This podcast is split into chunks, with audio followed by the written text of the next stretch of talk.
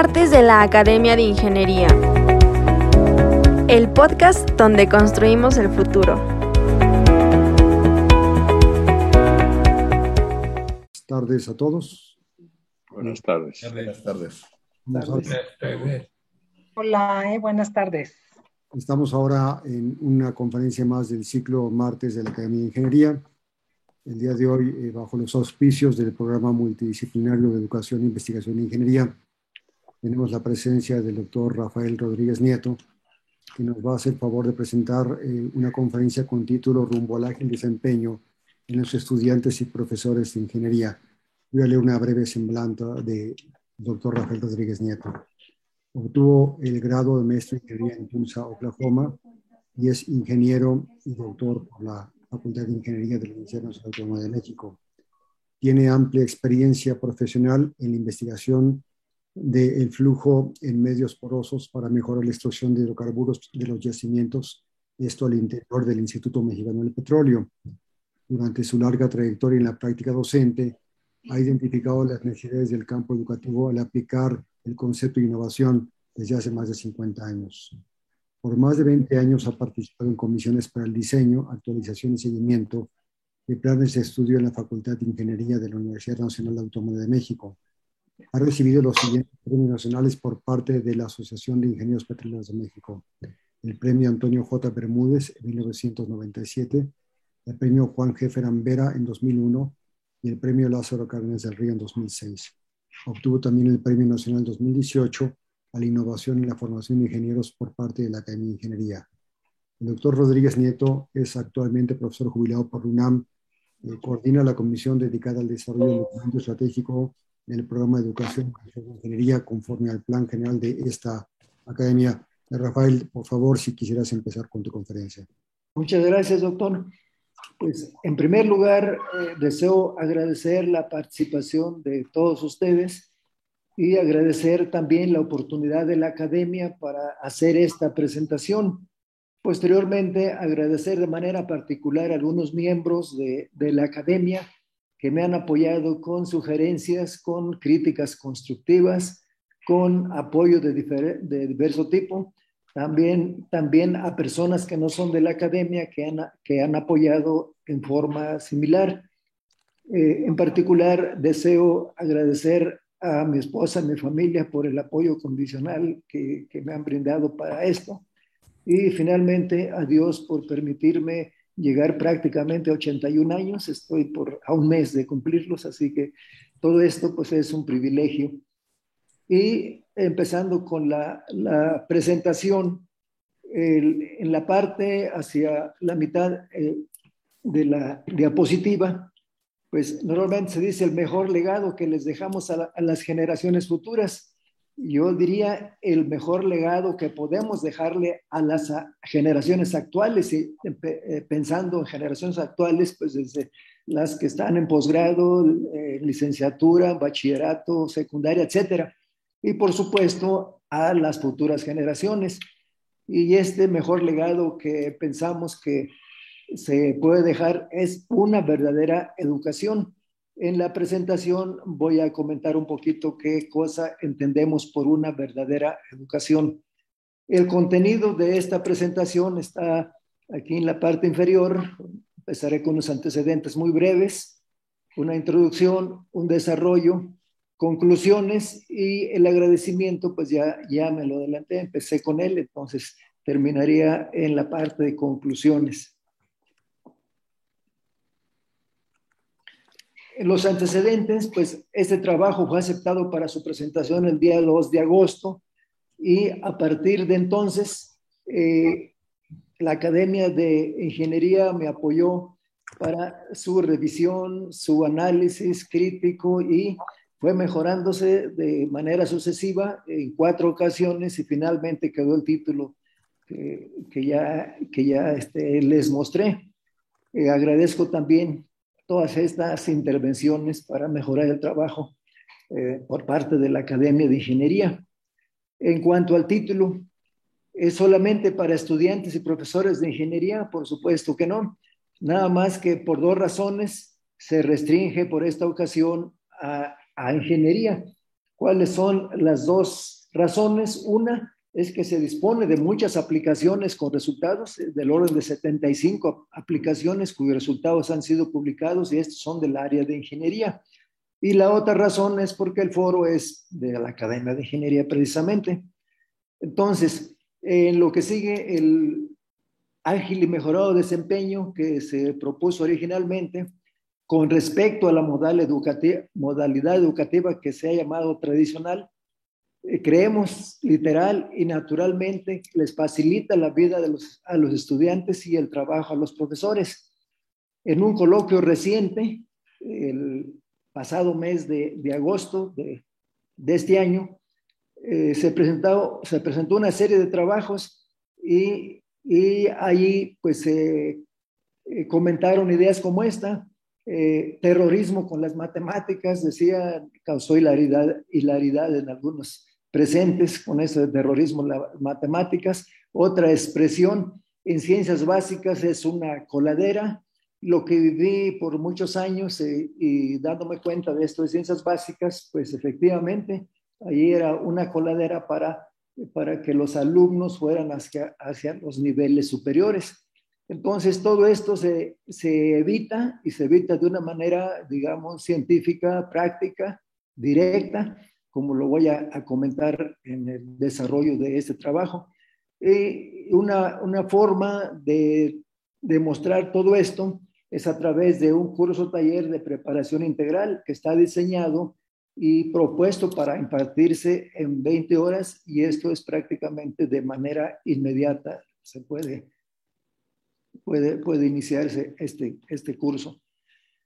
En la introducción, el punto de partida, y aquí también fue una sugerencia muy puntual por parte de la academia, el punto de partida es reconocer que este concepto es difícil de aceptar por quienes lo leen o lo escuchan por primera vez, dada la costumbre a la modalidad tradicional durante toda su vida, durante toda su existencia. Entonces, hacer un cambio de esto pues es muy difícil. Este, hablando de cambios, también agradezco una sugerencia que la leí apenas en la mañana. Estuve haciendo sugerencias en todos estos días, en particular una en la mañana que es pertinente y que dice palabras más o menos, dice, eh, toda persona debe de cambiar continuamente y si no cambia, pues va a estar en error permanente. Entonces es es adecuado comentarlo en este, en este momento. Eh, por motivos de espacio y sobre todo una idea que he tenido desde pues, hace muchísimos años es dar suficiente tiempo para que haya tiempo para preguntas y respuestas y en particular iniciar algún debate. Ya en unas 10 eh, ocasiones que he presentado un trabajo similar, en donde los tiempos fueron desde una media hora hasta dos horas, en todos ellos hubo el inicio de debates. Y en esta ocasión, pues espero que también ocurra esto, porque el asunto de los debates es precisamente la parte formativa. La parte de preguntas y respuestas considero que es la parte informativa, que es importante, pero no tanto como la formativa. Eh, eh, todo esto pues va a hacerse un breve resumen, una presentación, un breve resumen de desarrollos, experiencias, aplicaciones y resultados sobre la parte educativa, que es el tema de la conferencia. Todo esto obtenido ya durante 51 años. Aquí se ha comentado algunas veces más de 50 años, pues ya, ya, ya completé 51 años sobre esto. El, el asunto del desarrollo, pues va a presentarse aquí lo esencial con esa idea de, de dar más tiempo para las participaciones. El desarrollo completo está presentado en tres libros. Uno fue publicado por la, por la UNAM en noviembre del 2008. Eh, otro fue publicado con derecho de autor en junio del 2015 y otro en junio del 2020 con un registro de obras, todo esto en el Instituto de Derechos de Autor. Hay una versión extendida de ese trabajo que también se le hizo llegar a la academia. Eh, en, en, el, en, mi correo que lo puse ahí en la, primera, en la primera diapositiva, ahí me pueden indicar si alguien está interesado en la versión extensa porque ahí tiene todas las referencias eh, de lo que estoy comentando. En particular, si a alguien le interesa también aquí eh, con algo de más información, pues disponemos de, cerca de una hora al final de, de, esta, de esta presentación, de acuerdo con la información que, que recibí. Eh, me he encontrado eh, muy recientemente, digo muy frecuentemente, incluso en este último coloquio también, que se utilizan términos y que luego hay confusión porque no se definen de manera formal en esa presentación, en una publicación. Eh, entonces, se, se presenta pues algunas definiciones, incluyendo algunos conceptos que están, que están al principio del trabajo. Entonces, por ejemplo, ágil desempeño de los estudiantes y profesores, todo esto se logra aplicando modelos analíticos. Podríamos hablar de modelos analíticos o de un modelo analítico que ha sido desarrollado a través de varias etapas durante 51 años. Entonces, esto se utiliza en ese curso taller que les he comentado para hacer todo el desarrollo que estamos comentando aquí. Entonces aquí en esta presentación pues solamente será lo, esencial. Es imposible meterse en detalles de trabajo de 51 años en la parte educativa solamente. ¿no? Eh, con, las, con estas experiencias que he presentado el trabajo del orden de 10 veces, la exposición inicial ha sido del orden de 20 minutos y nos hemos pasado pues desde media hora hasta dos horas en la parte de preguntas y respuestas y sobre todo en el inicio de debates. La, esta innovación educativa fue premiada por la Academia de Ingeniería en mayo del 2018 y tiene el potencial de posicionar a nuestro país en uno de los primeros lugares en el mundo en forma equivalente como se ha logrado con grupos de estudiantes de ingeniería, principalmente de licenciatura al prepararlos para competencias internacionales de capacidades de desempeño. Muchas veces se dice competencias de conocimientos o competencias de conocimientos y habilidades, pero es más que eso. Son capacidades de desempeño donde incluye esa parte, pero además el asunto de actitudes, la parte emocional, etcétera. Todo esto se, se hizo por nueve años consecutivos a partir del 2010. Les adelanto algunos resultados de esto, a reserva de que si alguien se interesa más a fondo, pues hay varios, tres o cuatro trabajos publicados con detalles al respecto. Eh, de esto, el desempeño general fue el siguiente, de nueve veces, de nueve años consecutivos, eh, los equipos de la UNAM, era un equipo diferente cada año, compitió con más, de, con el orden de 100 equipos de todo el mundo, eh, principalmente había de universidades de Estados Unidos, y siempre quedamos en el equipo de la, de la UNAM, digo quedamos porque me tocó estar de asesor, de profesor asesor durante los primeros años. Nos, tocó estar siempre dentro de los primeros 10 lugares y de esos años, en tres de ellos obtuvimos el, el primer lugar, obtuvimos el campeonato y en, un, y en, un, en otro año obtuvimos el subcampeonato. Entonces, eso significó resultados similares a, a a otras universidades que mandaron equipos y quedamos empatados, pero yo diría eh, la UNAM quedó en primer lugar porque tenía dos, dos méritos adicionales. ¿Cuáles son ellos? Eh, los, la, la, universidad en Estados Unidos que tenía más campeonatos ganados, igual que la UNAM, eh, tenía como tres años antes de que empezó a participar la UNAM, de que ya estaba compitiendo, entonces ahí también obtuvo algún campeonato. Y por otro lado, también muy importante, el asunto del inglés.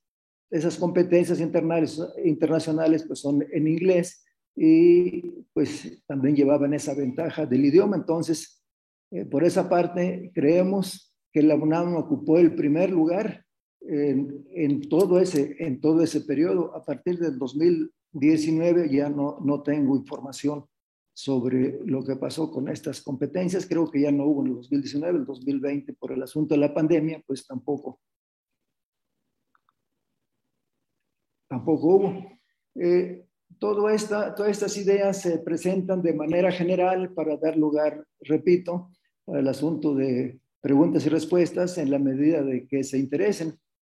Eh, todo ese potencial de poner en forma similar a como se hizo con estos equipos, de ponerlos eh, en primer lugar mundial, pues se presenta, se demuestra ese potencial en, ese curso taller de preparación integral, que es está diseñado para 20 horas y puede empezarse de inmediato. De hecho, ya estamos en la fase de ejecución, pero no hubo el cupo mínimo que se requería, entonces sigue pendiente esa, ese, inicio de este proyecto. Eh, tanto esto como, como conferencias, debate, les comenté que del orden de media hora hasta dos horas, esto conforma lo que hemos llamado proyecto específico número uno en el programa multidisciplinario de la Academia de Ingeniería. Y de acuerdo con esto, pues puede decirse que la frase ágil desempeño de los estudiantes y profesores se queda corta en el alcance con respecto a lo que realmente se puede hacer con, base, con bases científicas, con bases tecnológicas y además con muchos resultados obtenidos. Por otro lado, por las características de esta innovación educativa, pues se puede aplicar a cualquier plan de estudios, lo hemos hecho por muchas veces se publicaron algunos resultados en estos libros que les comenté y en algunos artículos técnicos. Eh, algunas definiciones, la principal que se utiliza en este trabajo es el de capacidades de desempeño integral, en donde es una combinación, no por separado los componentes como se estuvo haciendo algunos años, es una combinación de conocimientos, habilidades, actitudes, valores, experiencias previas, pensamiento crítico e inteligencia emocional.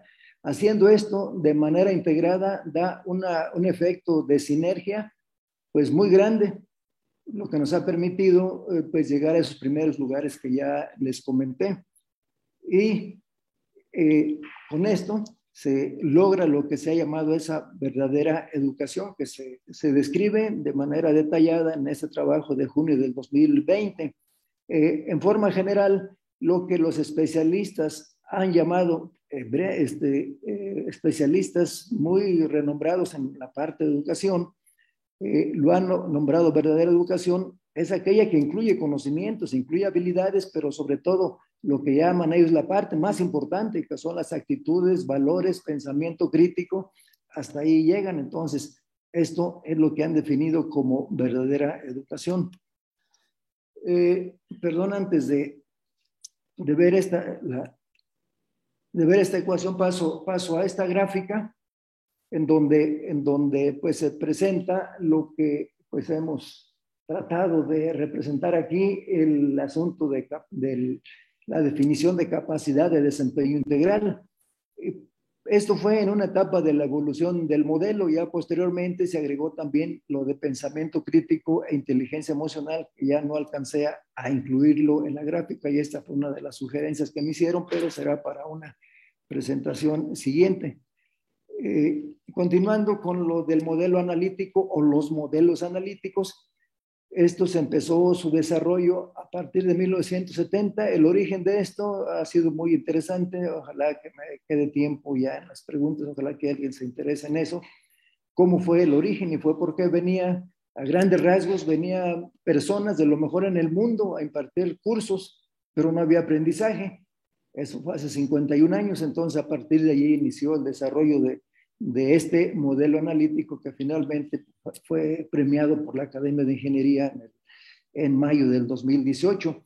En una de las etapas es eh, de manera explícita para lograr Asper quiere decir aprendizaje significativo de un cierto tema del perfil del egresado. Puede ser un tema de un curso, puede ser un curso o puede ser de toda la carrera.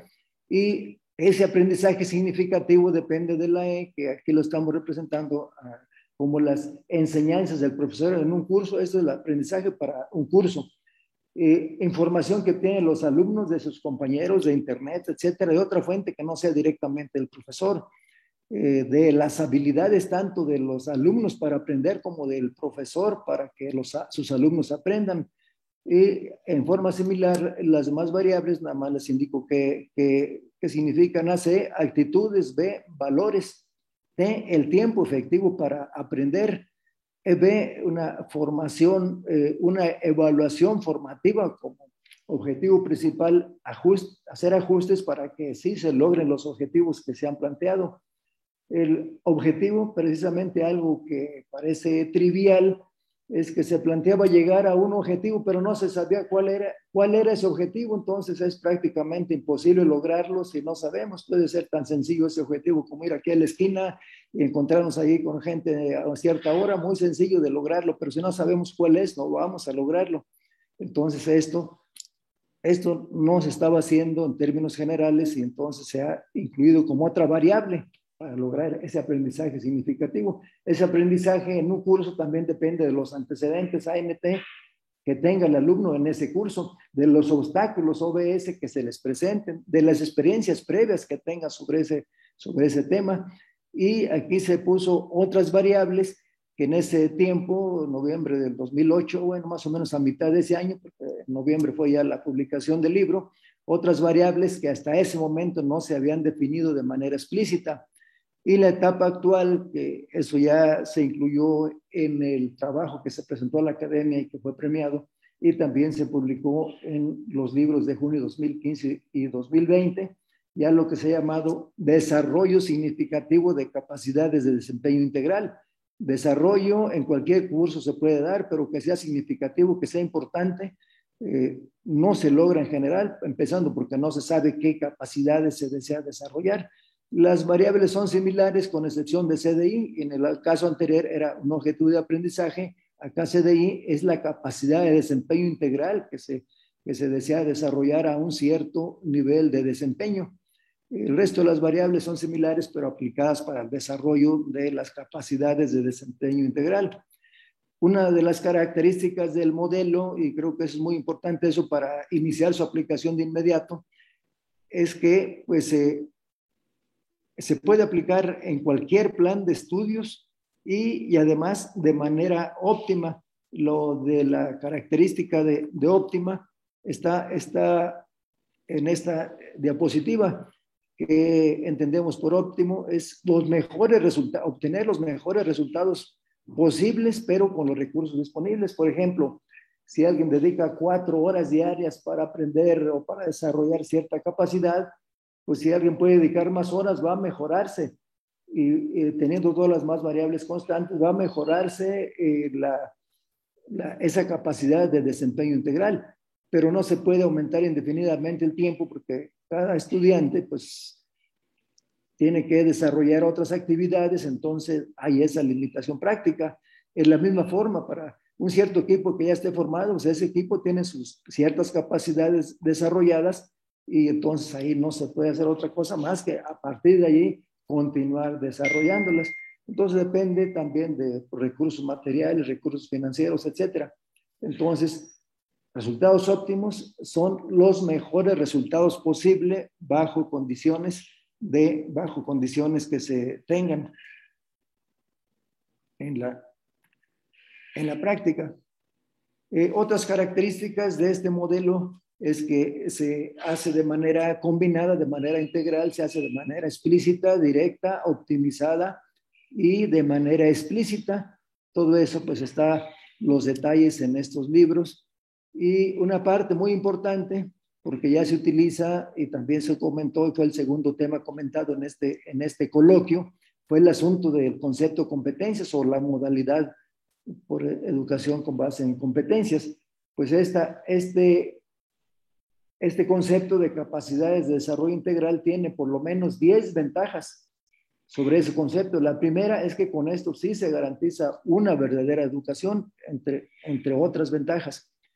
Y la parte esta que ya mencioné, en cualquier curso se desarrollan capacidades de desempeño integral, pero en general el desarrollo no es, no es eficiente, empezando porque no sabe qué, qué capacidades desarrollar, a qué nivel de desempeño desarrollar, qué variables intervienen, cómo intervienen, etcétera. Entonces, aunque sí se desarrollan, pues no se desarrollan de manera eficiente, empezando por eso. Eh, lo que sigue son las conclusiones de, que están incluidas en el trabajo y, y, me parece que solamente hay dos o tres detalles que, que, me, que me faltarían por comentar, todo lo demás ya lo he presentado. y es algo, algo más de detalle en esto de la confusión de términos, aunque parezca un poco pues trivial. Se habla mucho de calidad educativa. He preguntado, bueno, ¿qué es calidad educativa? Pues cada persona me da, me da una contestación diferente, en forma similar lo de excelencia educativa. Y así, por ejemplo, conocimiento y desempeño, pues son, es algo que una cosa incluye a la otra y, incluye muchas más. Por ejemplo, se dice un programa, un plan de estudios con bases matemáticas sólidas. Pues, ¿Qué significa eso? Entonces, todo eso son obstáculos para, para aprender. Entonces, eso era un concepto que, que deseaba comentar. El, el proyecto específico, uno que ya les comenté, pues está formado por estas dos partes, las conferencias, debate y además los cursos, taller de preparación integral. El proceso de optimización, pues ya lo comenté, que se puede aplicar en cualquier plan de estudios sin modificación alguna y ya tenemos resultados publicados, eso le da bastante versatilidad para aplicarlo de inmediato. Y también por las bases, esta metodología no solamente se aplica para el área de ingeniería, sino para cualquier carrera y para cualquier nivel escolar. Eh, algo que no comenté en el texto es que hubo un, un compromiso de la Academia de Ingeniería en el coloquio de 2017 que fue impulsar eh, ciertas líneas de acción, y son estas dos en relación con la parte educativa directamente. Mejorar la formación de ingenieros, eso se está escuchando cada año, mejorar la formación de ingenieros y sigue siendo un objetivo mejorar la formación de ingenieros. Y además buscando altos estándares de conocimiento y desempeño. Esa fue una de las líneas de acción. Y otra, pues incluir ciencia, tecnología y creatividad en el aprendizaje. Entonces, con todo esto se puede hacer de manera científica. Y esta parte de que la innovación educativa literal y naturalmente les facilita la vida de los estudiantes es pues, los efectos que ya comenté de pues, es una coladera lo de ciencias básicas, que las matemáticas son, hasta han llegado a ser eh, este, herramientas de terrorismo. ¿Por qué? En general por esto, porque pues estudiar matemáticas se puede pasar toda la vida a diferentes niveles y si no se va sabiendo dónde se van a aplicar, pues no se va a terminar de estudiar matemáticas. En cambio, si se sabe de manera natural cuáles son los requerimientos, cuáles, cuáles son, cuál es el perfil de egreso en cada carrera, pues se va a desarrollar esa, esa parte, pero nada más con las matemáticas, con la física, con la química que se requiera para desarrollar esa capacidad de desempeño a esto eh, me refiero con esto de la, de, la, de la conclusión 7. Y finalmente, pues esto del agradecimiento que lo dije al principio. Entonces, hasta aquí dejo la presentación y más o menos cumplí con un objetivo que me planteé, se lo conté también a la academia, de hacerle corta la presentación para dar más tiempo, suficiente tiempo, y ojalá que así sea el caso, de que hagan suficientes preguntas y pues iniciar algún debate. Entonces, bienvenida, cualquier pregunta. Muchas gracias por su participación. Bueno, pues muchas gracias, Rafael. Eh, procederíamos como ha sido la mecánica tradicional en estos martes, con las preguntas que se han formulado a través de las plataformas que, por las que se puede seguir esta presentación. No sé, Alejandra, por favor, si pudieras presentar las preguntas que se pudieran haber presentado. Sí, doctor, buenas tardes. Vamos a iniciar. Eh, doctor Rafael eh, Rodríguez, ¿cómo se evalúa el impulso a la creatividad en los estudiantes en las instituciones eh, educativas de México? Hay una, una de las propuestas, un proyecto propuesto en donde se explica todo eso. Ese proyecto ya lo tiene el programa multidisciplinario. En términos generales, se aplica, se aplica los mismos modelos analíticos, en donde, por ejemplo, en ciertas asignaturas se requieren los objetivos llegar hasta el asunto de creatividad. Para eso se requiere mucho más tiempo que quedarse nada más en comprensión o nada más en aplicaciones o nada más en análisis. Llegar hasta creatividad, perdón, antes innovación y posteriormente hasta creatividad es aplicando el mismo modelo con el objetivo planteado en las asignaturas. Eso en términos generales. Me tocó estar en diseño de planes de estudio en donde por el tiempo que se requiere para estas asignaturas, en donde ya se, se les llamó incluir diseño, es donde se llega hasta, hasta todo esto, pues nada más se quedaron dos o tres asignaturas del orden de 40, en donde sí se debe ir a fondo toda la profundidad posible, y eso, eso es precisamente llegar hasta creatividad, empezando por la, la, mínima, la mínima, que es repetición, después comprensión, etcétera. Entonces, en resumen, es aplicando el modelo que ya se ha comentado. Si es para el aprendizaje, pues el modelo que se ha llamado ASPER, la variable dependiente ASPER. Si es para desarrollo de capacidades, el modelo donde la variable dependiente se ha llamado desarrollo significativo de capacidades de desempeño integral. Así es. Bien, muchas gracias. Eh, actualmente, ¿cuáles serían eh, los principales obstáculos del desarrollo integral en, en educación superior? Los principales obstáculos que le veo es que no están de manera explícita en los planes de estudio. Entonces, de manera, por ejemplo, en mi experiencia de muchos años y, fueron resultados prácticos, todo eso partió de la parte práctica.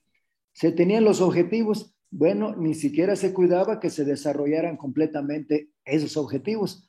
Entonces, si eso se lleva a la parte integral, a la parte que requiera ya actitudes, habilidades, valores, si no se pone de manera explícita, es el, es el principal obstáculo en la presentación de un trabajo, me parece que fue de, del coloquio, del coloquio pasado, también, también se decía, pues sí, se tiene la parte teórica, pero se requiere la parte práctica. Eso decía precisamente la doctora, me parece que su nombre es Magdalena Bustillo, en donde decía, la parte práctica no se llega. Entonces, esos dos obstáculos le veo de inmediato para desarrollar una formación integral partiendo de que entendamos qué significa eso, porque cada quien que le he preguntado da explicación diferente de qué es formación integral. Por ejemplo, formación integral normalmente se entendía la parte de tener los conocimientos que están en el plan de estudios y luego complementado con deportes, complementado con pintura, complementado con artes, etcétera. Eso está bien, pero eso no estaba en el plan de estudios y no quedaba tiempo para meterse en eso porque no se cumplía ni siquiera lo que sí, lo que sí estaba. Una parte que se ponía actitudes pues quedaban solamente en el papel. Eso es lo que yo viví, actualmente ya no sé, y por eso estoy insistiendo en que todo esto pues siga difundiéndose. Gracias. Muchas gracias. Eh, otra pregunta relacionada al último que dijo sobre actitudes. Eh, ¿Qué actitudes deben fomentarse en los estudiantes, además de la disciplina? Las actitudes, eh, este, primero, pues lo que es la definición general, estar dispuestos a sin estar pensando, ah, pues que ya se me hizo tarde, que ya tengo que comer, etcétera, con ciertas limitaciones, por supuesto. Entonces, estar dispuesto a hacer las cosas. Entonces, pero además, no de palabra, sino que eso se demuestre en la práctica y se mantenga por un tiempo prolongado. Entonces, eso es uno de los principales obstáculos que veo en esto de desarrollo de, actitudes. Muchas gracias. Eh, ¿Cuáles han sido los resultados del modelo en términos cuantitativos, ¿nos podría explicar? En términos cuantitativos, para empezar, el modelo da resultados cualitativos, porque no se puede decir, por ejemplo, el desarrollo de una capacidad y decir que, que, que es de 10 o que es de 20. Lo que se ha hecho es decir, por ejemplo, es insuficiente, es suficiente, es bueno, es malo, es excelente. De alguna manera eso es equivalente a decir ya de eh, parte numérica. Entonces, al estar desarrollando eso, y se hace en todo el curso, no solamente a finales de un curso, a la mitad del curso, en todo, en todo el curso se va desarrollando esa capacidad y ahí se va dando uno cuenta de manera cualitativa y con algunos indicadores cuantitativos de cómo se va desarrollando tal o cual, y también es cierto eso para el asunto de habilidades. Esa es la forma de, evaluarlas. Y entonces con base en eso, pues relativamente fácil se puede decir al, final, pues ya tienes, pensamos que esta evaluación suficiente, buena, muy buena, etcétera, y el examen final, pues como es un derecho en la UNAM así está establecido o estaba establecido en el marco de referencia, pues se tiene que hacer un examen, pero esa es una, una, una opción que, tenía, que le quedaba al alumno pero es en esa forma, de manera continua, esa, esa evaluación de habilidades, actitudes, valores y todo lo demás es similar. Gracias. Muchas gracias. Eh, bueno, una muy específica. Cuando ganaron el Petro Bowl, ¿qué modelo se aplicó? En la preparación, el mismo modelo fue en el caso de, todavía estaba en el caso de la etapa de aprendizaje significativo. Y, se aplicó de manera implícita. Y además desde antes, porque eh, la UNAM empezó a participar en el 2010, pero había ya en ese tiempo grupos de alumnos en donde algunos de ellos tenían, de los que participaron en esta, en esta competencia, grupos de alumnos en los que ya habían cruzado una asignatura, unos dos, otros hasta tres, eso desde dos años antes. Entonces, esos, esos alumnos se prepararon en esa forma y eh, obtuvieron esos buenos lugares y llegamos a esto evolucionando, fue en el 2015 donde se obtuvo el, primer campeonato, en el 2017 me parece fue el segundo y el tercero en el, 2000, en el, en el 2018 y un subcampeonato en el 2012, 2013. Por otro lado, también había, eso fue por grupos, pero también había campeonatos individuales, en ese caso era solamente un premio. Y en el primer caso en que se obtuvo el segundo eh, lugar por grupos, se obtuvo el primer lugar eh, en, en, el, en, forma individual. Fue un alumno precisamente que estuvo en el Instituto del Petróleo, lo mandaron a hacer maestría, me parece que el último seguía en el Instituto del Petróleo. Entonces, esas fueron distinciones que fueron obteniendo, empezando por el asunto de la experiencia en el viaje allá a donde, a donde iba a ser el Petro Bowl. Por cierto, primero fue en que se participó la UNAM, fue el primero que fue fuera de Estados Unidos, siempre había sido hasta el 2009 en Estados Unidos. En 2010 ya fue, me parece que fue en Florencia y con muy, muy buena participación de ese primer equipo. Perdón si me extendí un poquito o si me faltó algo. No, excelente, muchas gracias, eh, doctor. Eh, la siguiente pregunta es, ¿los profesores deben ser mejor capacitados a partir de estos modelos con el fin de evitar el terrorismo matemático del que nos hablaba? Eh, no solamente lo digo yo, lo, fue la segunda, me parece que fue la segunda o la primera de las veces mencionadas en este coloquio que recién terminado, la mejor preparación de, de los profesores y una forma y además de manera, hacerlo de manera inmediata y es con un curso de solamente 20 horas es sí aplicando el modelo de desarrollo de capacidades, sí se puede hacer y en esas condiciones, así es. Bien, los profes, no, basta que los, en su opinión, basta que los ingenieros sepan las fórmulas matemáticas y las leyes universales simplemente. No, no, se necesita una, una capacitación sobre eso porque si bien los modelos en alguna de las dos formas que presenté se ven relativamente complicados, en la práctica es muy sencillo o relativamente sencillo. Y entonces, allí les comento, uno de las personas que de inmediato se inscribió para este curso taller, pues fue un expresidente de la Academia de, Ingeniería. Sin embargo, pues también hubo otros interesados para, que sea, para hacer este curso donde se iba a aplicar este modelo, pero no llegó al, grupo mínimo, entonces sigue, sigue la oferta en pie. Ahora, alguien ha preguntado al respecto, bueno, ¿y cuál es mi interés de todo esto? Pues hay varios intereses. El primero es el convencimiento que tengo de la utilidad para el país, no solamente la parte de ingeniería, la utilidad para el país de esta metodología, de esta innovación educativa que realmente se ha dicho muchas veces, se requiere una revolución educativa. De alguna forma, esta es una revolución educativa que se puede empezar pues prácticamente ya. Gracias.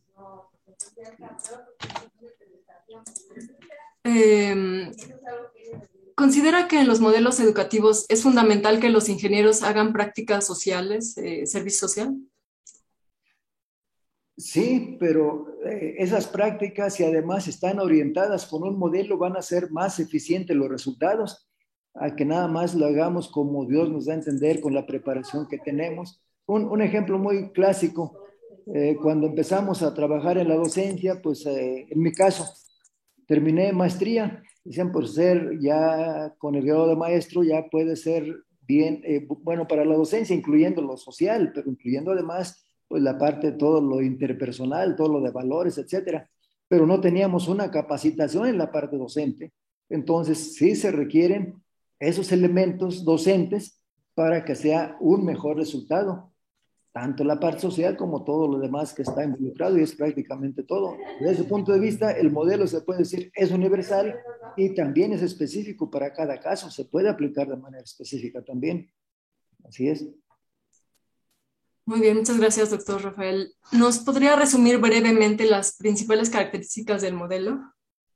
Bueno, una de ellas es que es, eh, se establece de manera explícita cuál es el objetivo o cuál es la capacidad de desempeño y a qué nivel de desempeño se va a desarrollar. Esa es una de las variables independientes de, del modelo. Otra de las características pues, es que se desarrollan las habilidades tanto de los alumnos como de los profesores. En la misma forma, el asunto de valores y las demás variables que están ahí. Y no es suficiente nada más para decir una educación, obtener una educación, no es suficiente nada más una plática de dos, tres, cuatro horas, sino de que eso se haga, pues, en la, si no en todos, en la mayoría de los cursos. Y si se logra hacer eso, se tendrá un desarrollo excelente ¿Qué significa excelente? Primero, que se cumpla todo lo que está en cada plan de estudios. Alguien decía, el plan de estudios, el perfil del egresado es un, es un conjunto de buenos deseos. No, eso es una parte que debe de cumplirse y debe reflejarse en los planes de estudio y cumplirse. Entonces, todo eso, se logra con los, con los modelos. Gracias. Eh, otra pregunta es, eh, ¿por, ¿por, qué cree que se hayan eliminado clases de geometría descriptiva en muchas facultades? Eh, las afectaciones de esto que, o implicaciones. Bueno, ahí pues sería nada más una suposición, una opinión mía, no tengo, no tengo información. Por ejemplo, algo que me encontré muy frecuente, que era que los profesores en general estaban renuentes a decir, eso no lo sé, y yo lo explicaba diciendo, pues yo me preparé en la parte de extracción de hidrocarburos en los yacimientos, en la parte de licenciatura, me, preparé en la parte de maestría, me, preparé en la parte de doctorado y sin embargo había muchas cosas que conocía de eso, de la extracción de hidrocarburos, entonces tienen unas limitaciones. Ahí no sabré decirle cuáles fueron las causas por las que eliminaron geometría descriptiva. Yo creo que era por, es una opinión personal, que que pues en general yo creo que no deberían de ponerse opiniones personales, sino argumentaciones y, y datos. Entonces yo creo que es porque pues tenían que poner en el plan de estudio otras asignaturas que consideraron que eran mejor para los alumnos y no podían en un plan de estudios poner y poner y poner porque tiene un límite el número de créditos. Yo creo que esa fue la razón. Gracias, doctor Rodríguez. Eh, la última pregunta es, ¿cree que la época virtual actual ha sido una evolución o un retroceso en la educación integral? Yo creo que ha sido una, un avance porque tiene varias ventajas, tiene algunas desventajas, pero tiene varias ventajas. Y al respecto, también, también les recomiendo otro de los proyectos que es precisamente con esto de la educación a distancia, cómo se puede aplicar todo esto en la educación a distancia y, y además hacerlo de manera óptima, empezando por definir qué significa esto de manera óptima. Entonces, sí, son ventajas con algunas desventajas, por supuesto, y también ya se propuso en otra parte, además del uso óptimo de estos recursos, Además, en otro proyecto que también está desarrollando el programa multidisciplinario en la Academia de Ingeniería, la educación a distancia. Entonces, incluye o se bifurca en esas dos partes. Entonces, en resumen, sí, considero que es una ventaja y ha sido o será una algo que el asunto de la pandemia pues nos ha obligado, obligado entre comillas, a desarrollar en forma más expedita, más rápida y que se tenga resultados. Esa es mi opinión. Bien, doctor Rodríguez, le agradezco mucho y, doctor Luis Álvarez, pasamos entonces a, participantes de Zoom. Pues eh, pasaríamos ahora, si quieren, eh, a las, las, personas que participen en Zoom. Eh, te pediría, por favor, Rafael, si pudieras quitar la presentación para que pueda ver quiénes tienen intención de participar. Yo, la quito, ya la, ya la quité yo. Gracias, perdón, gracias. No te preocupes, a ver, de los asistentes por la plataforma Zoom, ¿alguna persona tiene interés en participar?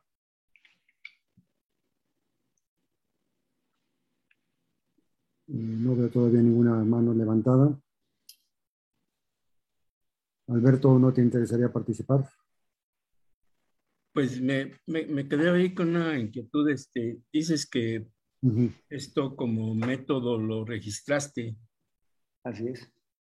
¿Y, eh, ¿Que eh, se puede utilizar abiertamente o hay que pagar derechos? Eh, no, no sé al respecto, por lo que a mí concierne, yo no tengo ningún inconveniente en que lo utilice. Está registrada la obra, dos obras en el Instituto Nacional de Derechos de Autor, pero no sé las implicaciones en cuanto a esto. Al respecto, eh, he comentado en algunas ocasiones que todo esto es sin fines de lucro. Por lo que a mí respecta, en la Academia de Ingeniería es, es otro asunto que no, no sé cómo se manejaría.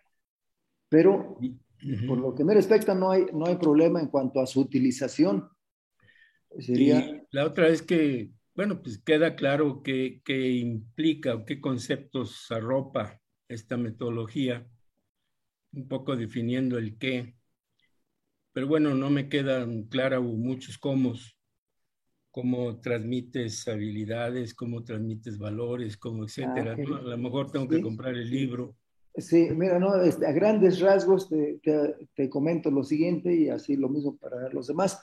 Sí, no es cuestión, no es asunto como lo de conocimientos, que se dice transmitir conocimientos o generar conocimientos, no. Aquí hay que desarrollar habilidades y para desarrollar habilidades, por ejemplo, de un, una persona que está preparando para competencias en natación, pues no va a ser con una plática, no va a ser con una práctica, es de una manera continuada, prolongada, desarrollando, desarrollando, practicando esa habilidad que desea mejorar.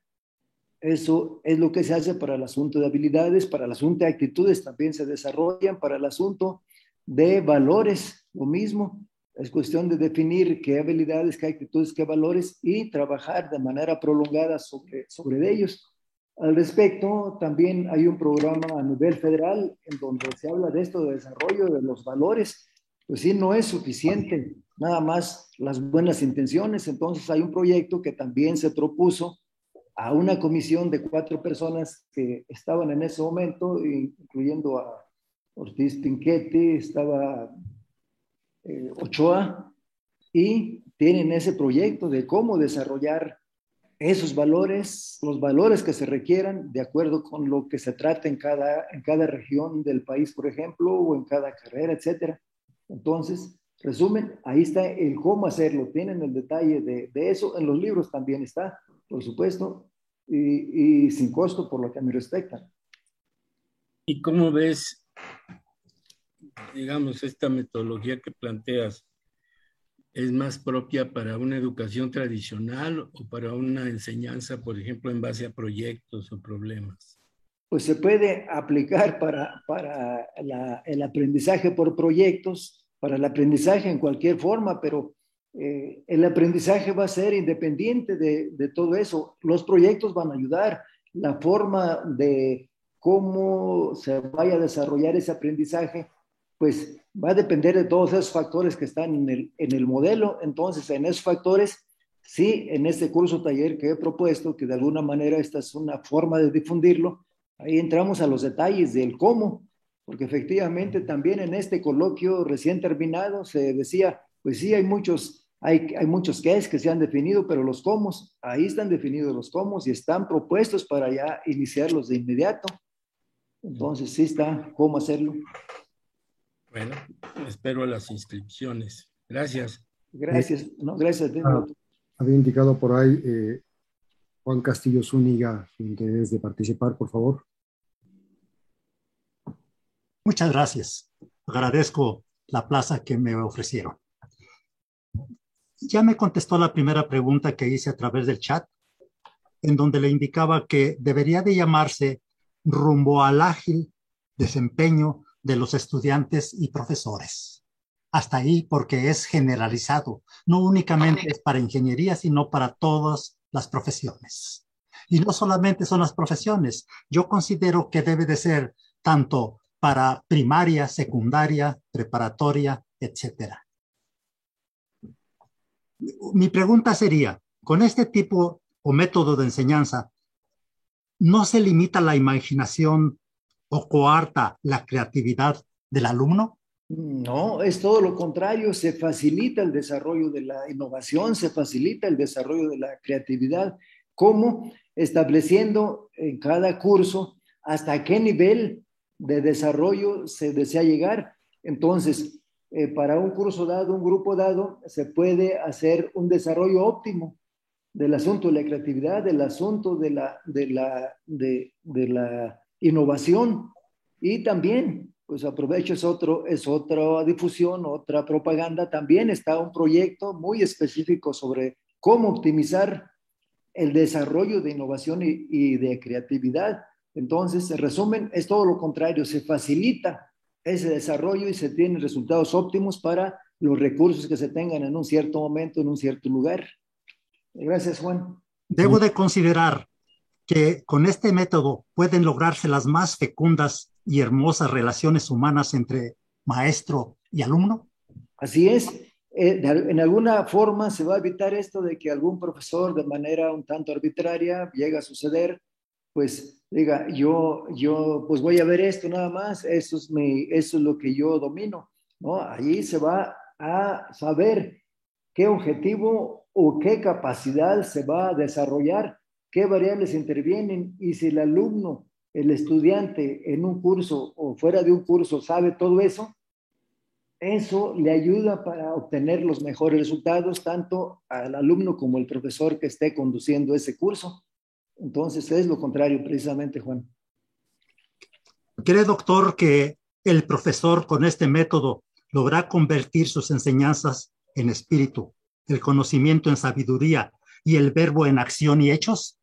Por supuesto, porque incluye todo, todo lo que está involucrado en el, desarrollo, que son el asunto de actitudes, el asunto de valores, el asunto del pensamiento crítico.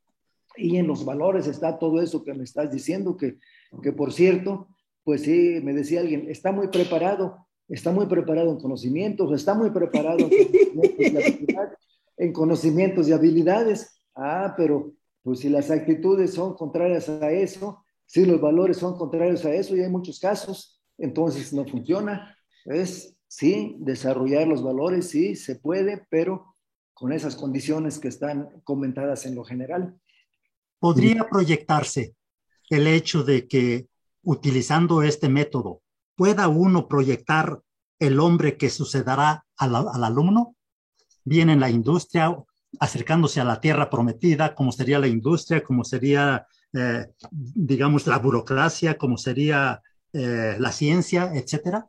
Sí, por una razón, considero por una razón muy sencilla, porque ya el profesor, pues digamos, ya está en un cierto número de años eh, y el alumno tiene muchos años por delante para desarrollar todo esto que hemos estado comentando y si lo hace con una metodología, de manera relativamente pronta va, va a superar al maestro y, tengo ya muchos casos de eso. Tengo muchos alumnos, por ejemplo, miles de alumnos en el área de ingeniería y varias carreras de ingeniería en donde pues me han superado. Eso me da, eso ha sido un orgullo para mí. Entonces sí, sí es posible y se ha hecho. Muchas felicidades, doctor. Le agradezco la oportunidad. Gracias. Muchas gracias, Juan. Gracias. Oscar Monroy, por favor, si quieres intervenir. No tienes el micrófono, Oscar. Doctor Rodríguez, felicidades por su presentación. Muchas gracias. el papel de la evaluación, ¿cómo, cómo, cómo concibe la evaluación? Me imagino que tiene que ser de diferente manera para estimular la creatividad y pues todo lo que está detrás de la filosofía que nos enseñó. Sí, la, la, evaluación, sí, tanto la, la enseñanza como el aprendizaje y la evaluación son muy importantes en el proceso educativo. Entonces, todo esto de la evaluación aquí se concibe como algo para mejorar, para ir haciendo ajustes en lo que se debe de aprender y a qué profundidad ese aprendizaje, o bien a qué, a qué nivel de desempeño se debe desarrollar una capacidad. Sí, todo eso está incluido. Así es. Gracias por su... Pero son, son del, mismo estilo que las aplicamos actualmente o cómo, cómo los tiene.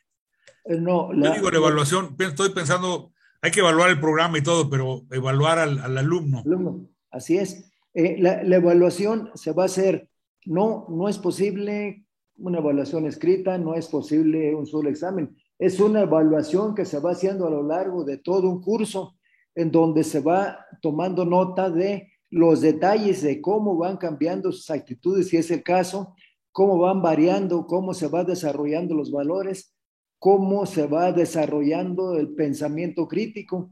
Todo esto es de manera cualitativa y entonces al final puede decirse, esta habilidad, esta actitud, este, este valor se desarrolló a tal nivel de desempeño y eso al final del curso se tiene esa, esa evaluación que se ha ido ajustando el asunto del aprendizaje y el asunto de las capacidades de desempeño con base en la, en la evaluación. Entonces la evaluación pues es un elemento, un elemento muy importante. Alguien lo mencionaba, me parece que fue al final de, de, este, de este coloquio, en donde se decía la evaluación es una parte muy importante del proceso educativo, se va haciendo de manera continua y coincido totalmente, es muy importante y complemento del asunto de la enseñanza y del asunto del aprendizaje. Bien. ¿Alguien más que participar? Gracias, Oscar. Eh, buenas tardes a todos. Me gustaría preguntar, doctor Rafael, eh, ¿cuál sería la principal diferencia entre el modelo que usted propone y la forma tradicional que se, que se lleva a cabo, por ejemplo, en la Facultad de Ingeniería? Eh, las clases. Eh, muchas gracias, Sebastián. La, la, principal diferencia que veo es esta. En, en, el modelo tradicional, pues se ven cursos en el inicio de la carrera, cursos de matemáticas, cursos de física, etcétera. Y ahí se puede pasar, ya lo comentaba en la presentación, pues dándole muchas vueltas por lo prácticamente ilimitado de las matemáticas y de lo demás. Y entonces, ¿cuál es la principal diferencia en este caso? En el perfil del egresado se señalan, de acuerdo con un estudio, eso se presentó también un trabajo muy completo hace 1995, otro 1996, cómo se obtiene ese perfil del egresado que, que cumpla con los requerimientos actuales y los requerimientos en un futuro previsible, porque los alumnos que estén cursando eso van a terminar su carrera en dos, tres, cuatro, cinco o más años. Entonces, con base en ese perfil, pues se va nada más a desarrollar lo que o a necesitar lo que eh, se requiera en ese, en ese perfil, lo, que se requiera en esa capacidad de matemáticas o, de alguna de las otras eh, ciencias básicas. Nada más lo que se requiera, no lo que se, en alguna forma se nos ocurra a los maestros porque tenemos la capacitación en esa área muy extensa posiblemente, y entonces ahí pues llega a ser el asunto de los filtros, en donde mucha gente queda, queda detenida ahí. Entonces, esa es la principal diferencia, que solamente se va a requerir, se va a estudiar, se va a desarrollar, se va a aprender lo que se requiere en cada capacidad de desempeño que se haya establecido en el perfil, que debe ser, sí, respetado, debe ser cumplido lo más fielmente posible, si no, pues eh, será un trabajo que se desperdicia de un grupo de profesores especialistas en diferentes áreas para que se diseñe el plan de estudios. Eso en el caso de diseño. En el caso de modificaciones, bueno, pues eso ya la diferencia es menor. Pero en esencia, esa es la diferencia principal que le veo, Sebastián. Y gracias por la participación. Muy bien. Eh, ¿Alguna persona más tiene interés en participar?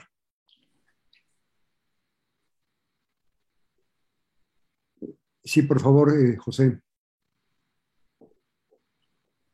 Necesitas poner el micrófono, por favor, José. No, no se oye. El micrófono. José. José este. no tienes puesto el micrófono, José. Ya.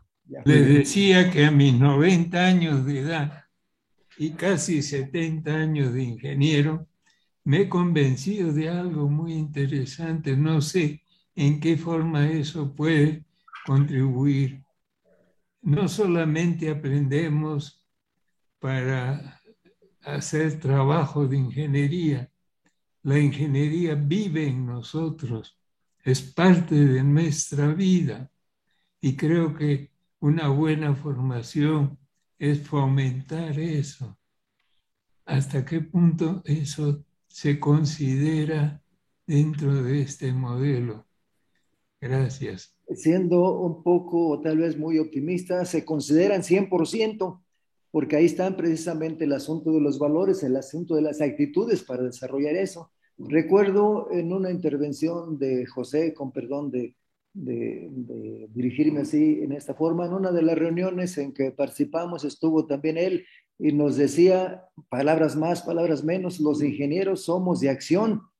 Eh, para realizar esas acciones, pues interviene el asunto de conocimientos y habilidades, pero sobre todo el asunto de las actitudes y además para que sea todo eso mejor, pues el asunto de los valores.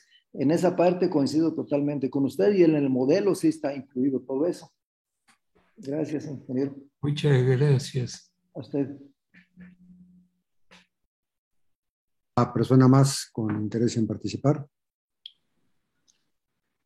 Yo tendría alguna pregunta, eh, Rafael. Digamos, parte del problema de todas estas estrategias tiene que ver con el problema de la masificación.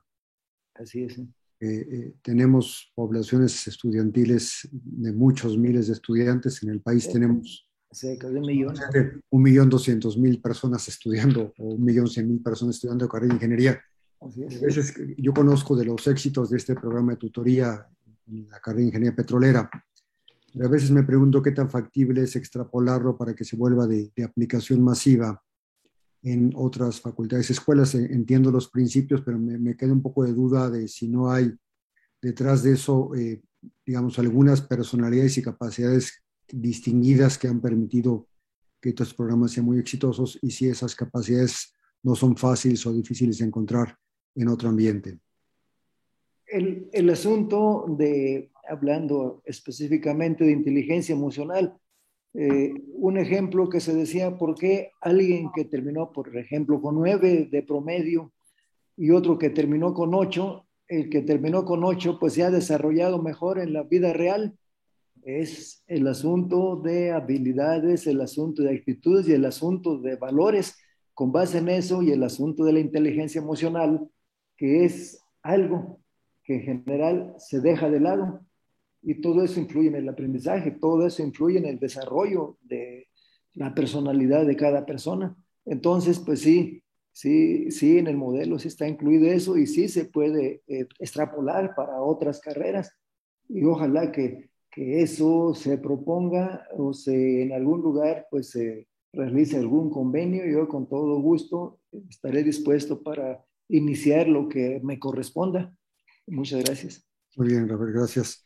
No sé si de los asistentes alguna persona más tenga interés en participar.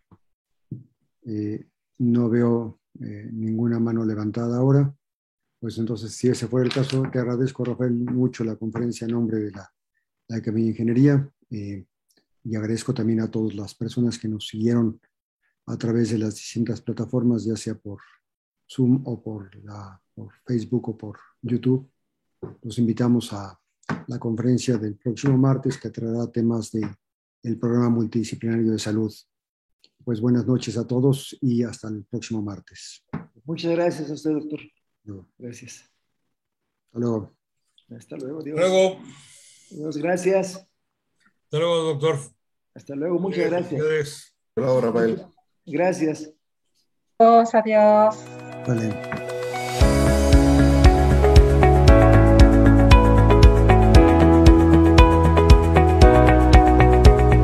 Puedes encontrar los martes de la Academia de Ingeniería en YouTube, Facebook, en nuestra página ai.org.mx y en Spotify.